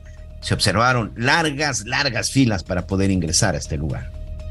En Soriana, carne de res para asar a 164.90 el kilo. Pierna de cerdo sin hueso fresca a 99.90 el kilo. O pavo ahumado Pilgrims también a 99.90 el kilo. Uvas blanca y roja sin semilla o uva globo a 69 pesos el kilo con 200 puntos. Soriana, la de todos los mexicanos. A diciembre 31, aplica restricciones. Bueno, muy bien, es el, eh, el último, el último programa del año. Este año Así es, el último, el último programa de este 2022 de las noticias, de las noticias con Javier La Torre. Antes, por supuesto, queremos agradecerle su preferencia, el crecimiento que ha tenido este espacio, este espacio, espacio encabezado por Javier Alatorre, Anita Lomelí, su servidor y todo nuestro equipo. Muchas, muchas, muchas gracias por su confianza. Y Javier, ¿ya más o menos sabes qué vas a hacer en tu ritual de Año Nuevo? Bueno, ahorita vamos a tener al licenciado Javier La Torre que está ahí teniendo algunos problemillas, pero yo le quiero dar la bienvenida, como siempre, a nuestra querida Julia Palacios. Julia, que eh, mucho tiempo, mucho tiempo en TV Azteca, mucho tiempo sobre todo hablando de las cuestiones de los horóscopos, una amante, una amante y conocedora, no conozco a alguien que conozca más de la música de los Bills que Julia Palacios y es un placer para nosotros que estés con nosotros aquí en las noticias con Javier Torre. Julia, primero que nada te mando un abrazo, muy feliz año y ¿qué nos depara para el 2023? Bienvenida. Ay, queridísimo Miguel, qué gusto escucharte. Y bueno, pues empezamos y, y qué gusto con ese recibimiento. Pero además quiero decir que estamos ya desde ayer con el planeta Mercurio en movimiento retrógrado. Ese famoso Mercurio retrógrado que nos trae problemas de comunicación, retrasos, descomposturas, tal. Entonces, bueno, aquí esperemos que Javier aparezca pronto, pero bueno, ya con Mercurio retrógrado necesitamos tener como siempre paciencia, paciencia, paciencia y tener muchísimo cuidado de, de, pues, de estos retrasos, descomposturas, errores de comunicación y demás. Pero bueno, dicho lo cual, así estamos empezando el año.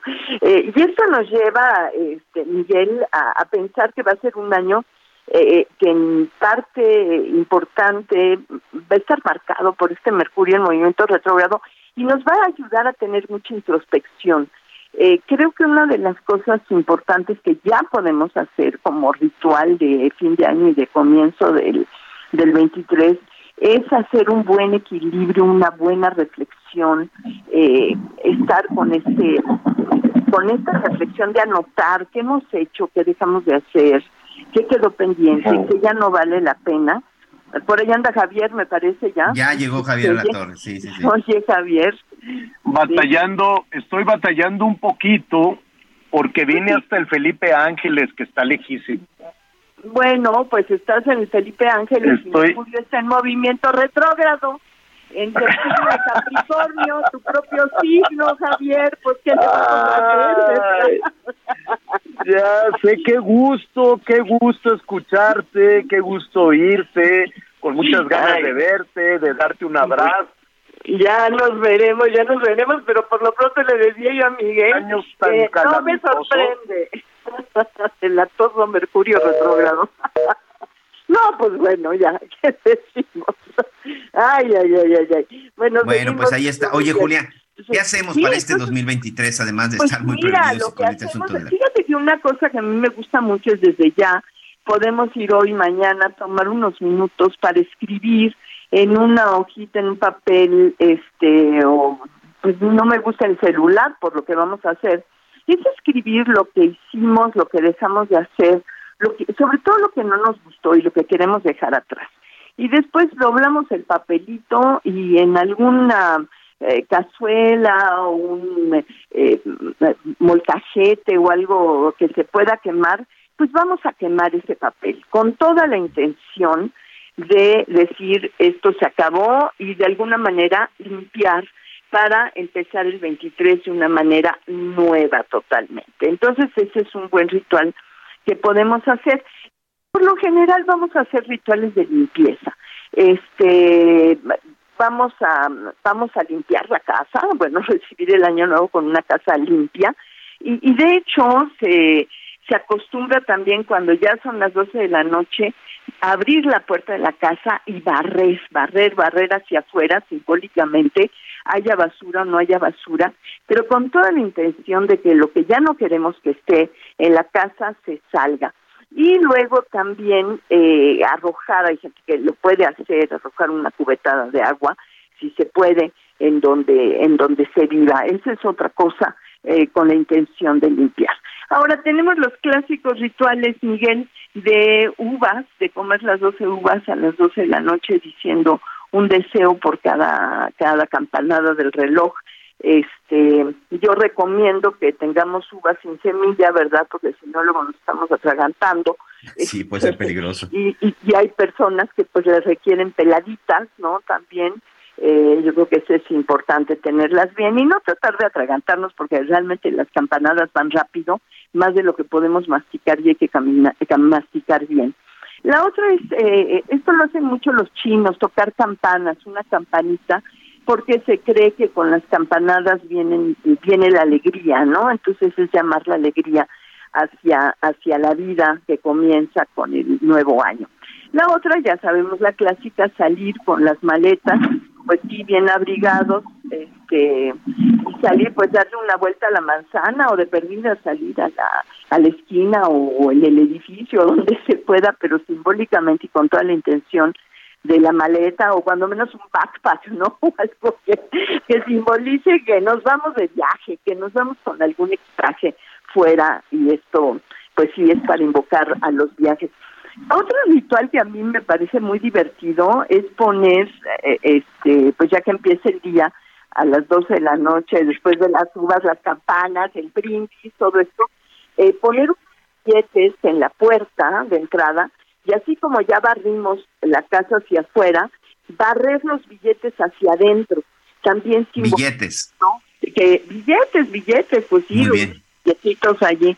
Eh, si tenemos dolaritos, que ahora está ya devaluadón, entonces pues, barramos unos billetes hacia adentro. Hay personas que están ahora, esto para mí es nuevo, poniéndose un billete en el zapato izquierdo.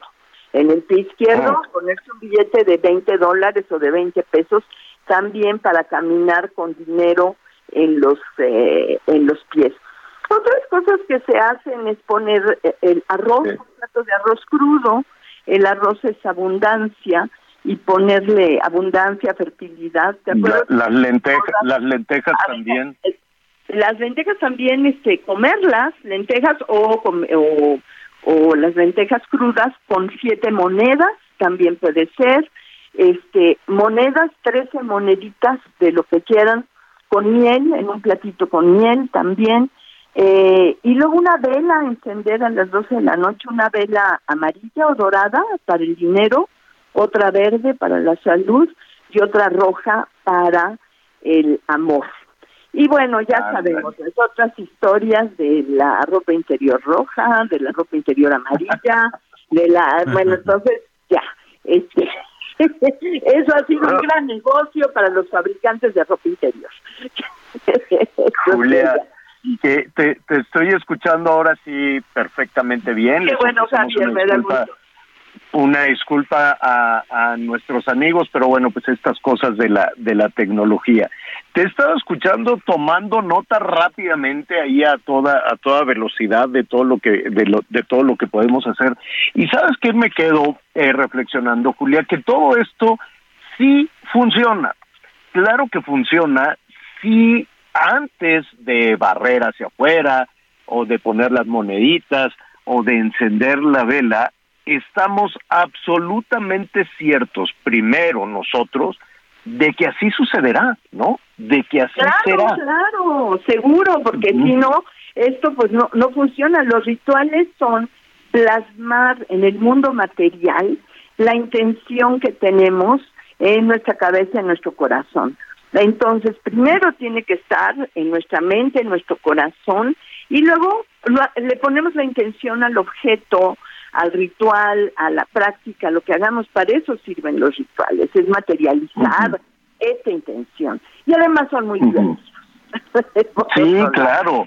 Oye, Julia, fíjate que platicaba con Miguel al inicio al inicio del programa, hoy que es el, el, el último este programa del año y que eh, y, y- la emoción de, de arrancar el 2023 a mí la verdad me emociona muchísimo este y tengo esta sensación como cuando te acuerdas cuando te, te llevaban a la papelería por los útiles y querías Claro. tu cuaderno tu cuaderno nuevo y los colores y la plastilina y los zapatos, esa, esa sensación hay que recuperarla para el 2023. El problema de pronto, el problema de pronto es cómo nos quitamos esa carga de, de las cosas que no que no nos sirvieron o que nos dolieron y nos siguen doliendo y hay están cargando un cachivache de penas acumulado por años. Claro, entonces por eso en estos rituales hay que hacerlo.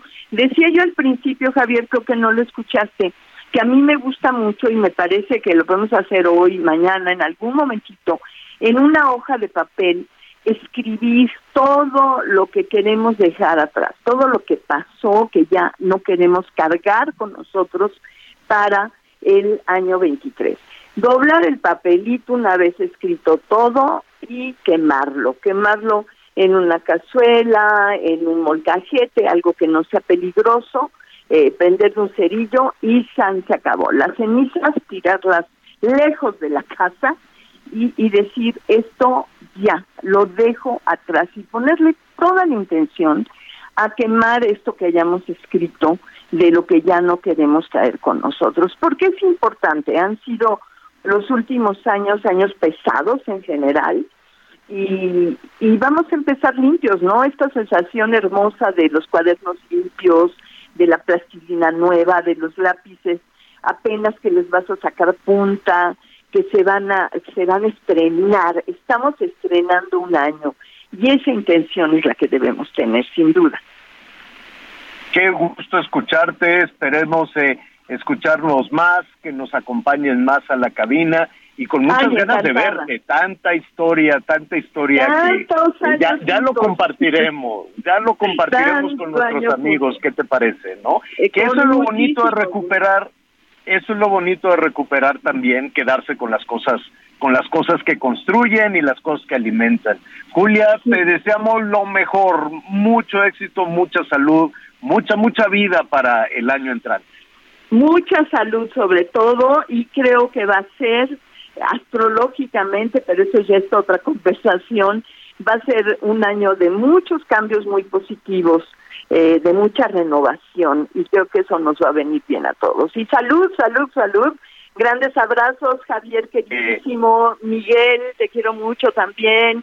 Muchas y a gracias, todo el igualmente, auditorio. Julia. Muchos, muchos abrazos y bueno, diviértanse, suelten lo que ya no queremos cargar. Sí vamos a tener la intención, cuando menos, de soltar y dejar todo eso que nos estorba y empezar con la página en blanco, con los cuadernos limpios y con los lápices nuevos. Muy bien, Perfecto. muchas gracias. Julia Palacio, gracias, Julia Te mandamos Palacios, un abrazo, muchísimas feliz año. Los quiero mucho. Hasta luego. Feliz año. Bye. Ay, gracias. Oiga, sí, diviértase mucho además, ¿eh? Usted se puede organizar como, como quiera, puede organizarse en una comida año nuevo, puede organizarse en un desayuno año nuevo, en una cena año nuevo, sea lo que sea, cualquiera de estas este, eh, opciones, porque también ha, ha variado. Fíjate, Miguelón, que los eh, norteamericanos, nosotros nos da mucho por hacer las cosas de noche, ¿no? pero en, en otros eh, en otras latitudes por ejemplo viendo a nuestros vecinos del norte ellos hacen mucho estas cosas por la mañana por ejemplo no la la navidad la la la el tema del año nuevo tienen también ahí sus sus eventos y no necesariamente tienen tienen puede, puede ser a cualquier hora a la hora que usted quiera pero pásela muy bien. Eso sí a título personal no ponga temas este infundiosos de discordia, ¿no? De fútbol y política no hablen esta mañana en la noche. nada de política. Yo sé que ahorita está aquí. Sí, nada, Que nada, si nada de política para que no se vayan allá a, a confrontar. Exacto, exacto, mucho baile. Miguelón, que es muy bueno para bailar, pues, ¿qué, qué, qué vas a hacer? ¿Cuáles son tus planes? Fíjate que mañana este, nos iremos por ahí a un restaurante a pie de playa. Vamos a hacerlo hoy distinto. Nunca he recibido el año nuevo eh, frente al mar y pues el día de mañana vamos a tener ese privilegio aquí en casa, señor. Tranquilos, los cuatro. mi esposa, Valeria, Valentina, mis hijas, los cuatro recibiendo el año y sobre todo despidiéndonos de un año, pues un poco complicado. Y la mitad de mis uvas van a ir en el tema de salud, Javier. Adelanto. Perfecto. Oiga, hay muchos bailes, hay muchas cosas para, para este, para este último fin de semana. Nayeli Ramírez, qué gusto saludarte, ¿cómo estás? Nayeli. Ahorita la tratamos de recuperar, ya lo decía Julia, ¿eh? estamos teniendo ahí algunos problemas, algunos problemas con la comunicación, algunos detallitos ahí con la, con la señal de los teléfonos, pero sí, ya está. Listo. ¿Cómo estás, Nayeli?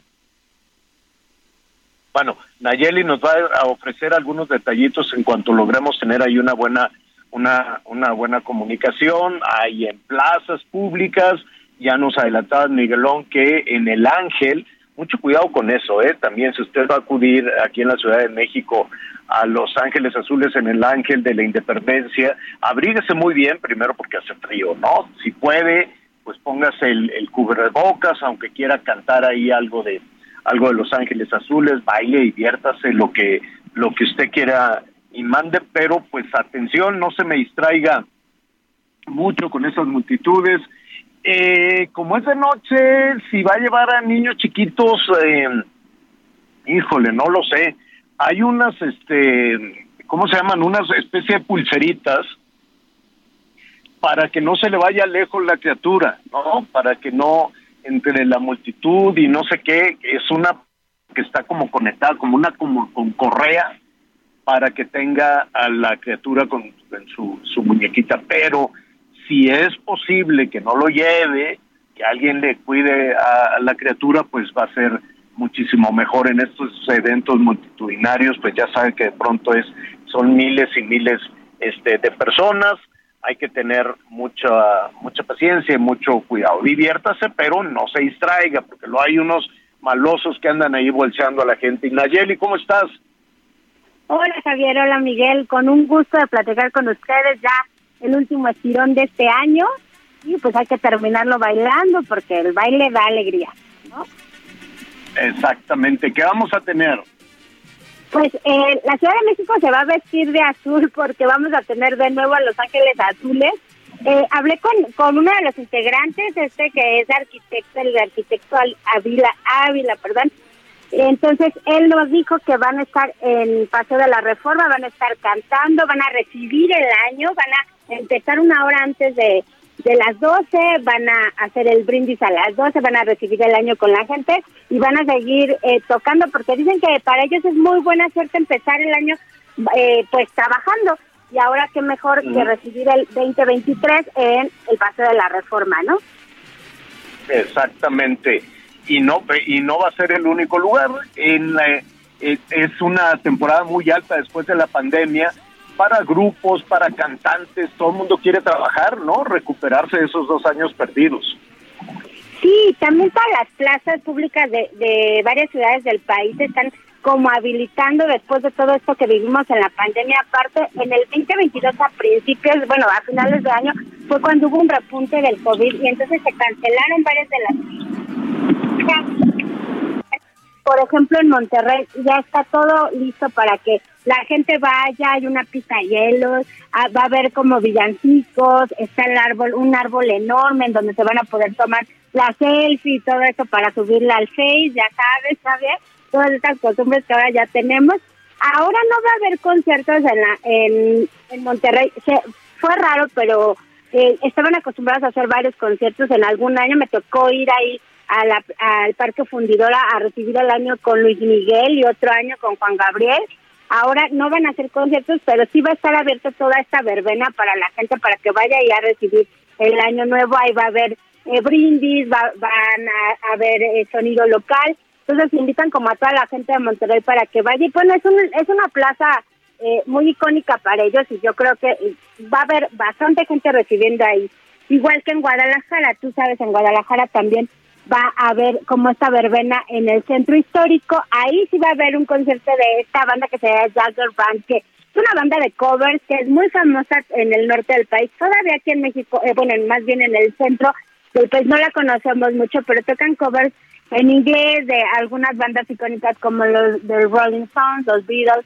Entonces yo creo que va a estar padre la fiesta allá en Guadalajara también por si alguien se quiere lanzar o aquí que nos queda cerquita, En este frío vamos a bailar para que se nos quite. Perfecto. Nayeli, te agradecemos mucho. ¿Y qué te parece si la semana entrante hablamos de lo que nos prepara el mundo del espectáculo, del entretenimiento, la ruta del cine, los Óscares, los premios, los conciertos, todo lo que hay para el 2023? Por lo pronto te agradecemos mucho y felicidades. Que la pases muy, muy bien. Felicidades a ustedes y muchas gracias por el espacio y que sigan Gracias. los éxitos, Javier. Muchas gracias, Gracias. Nayeli. Felicidades. Oye, Felicidades. Miguelón, ya casi, ya casi nos vamos. Este, únicamente una recomendación. En algunas localidades, pues hay castillos, hay cuetones, hay, hay cosas por el estilo. Véalos usted a distancia. Yo honestamente prefiero ya cambiar un poquito esa tradición. Nos encantan las luces y los cohetes, eh, desde luego a los mexicanos, pero pues los perritos sufren mucho las, las mascotas con todo esto. Y además, este pues hay mucha pirotecnia pirata. Entonces van las criaturas al mercado, al tianguis, y van y compran las palomas de a peso, que ya creo que ya no hay palomas de a peso, pero este pues toda esa pirotecnia que a veces ni conocemos, ¿no? Y que llega de contrabando y que no sabemos qué tan potente es, no no no sabemos qué pasa y desafortunadamente esta es una noche de accidentes, sobre todo con los más chiquitos, ¿no? Con los niños. Sí, y, y otra recomendación, Javier, sobre todo para nuestros amigos que viven en provincia, que viven en algunas rancherías, que por alguna cuestión tienen un arma de fuego en su casa, no realicen disparos al aire. Hay gente que acostumbra lanzar 12 tiros por cada mes del año. Por favor, no lo hagan. Es extremadamente peligroso. Recuerden que todo lo que sube, baja. Y lamentablemente eso podría representar eh, afectación en alguna, alguna persona. Hay que tener mucho cuidado con eso. Pásela bien. Es un día, es un día para disfrutar mañana, la noche del 31. Un día también creo que para reflexionar sobre lo que hicimos, lo que no hicimos y sobre todo cómo estamos cerrando el año. Póngase una calificación. Fíjate que yo lo hago, me califico cómo, cómo me fue y te tengo que confesar que este año no salí con calificaciones excelentes, ¿eh? Ah, no, bueno, pero todo se puede corregir. Oye, Correcto. ya el lunes, el lunes vamos a revisar la lista de propósitos. ¿Qué te parece?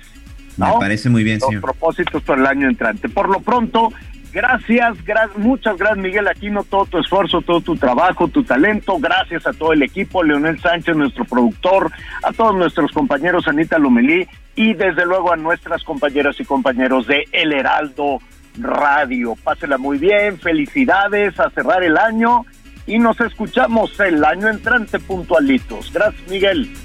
Gracias, señor. Feliz año, feliz año para todos. Nos escuchamos hasta el siguiente año. Yo soy Javier Alatorre, lo espero a las diez y media en Hechos, el último del año. Que la pase muy bien. Gracias por acompañarnos en Las Noticias con Javier Alatorre. Ahora sí ya estás muy bien informado.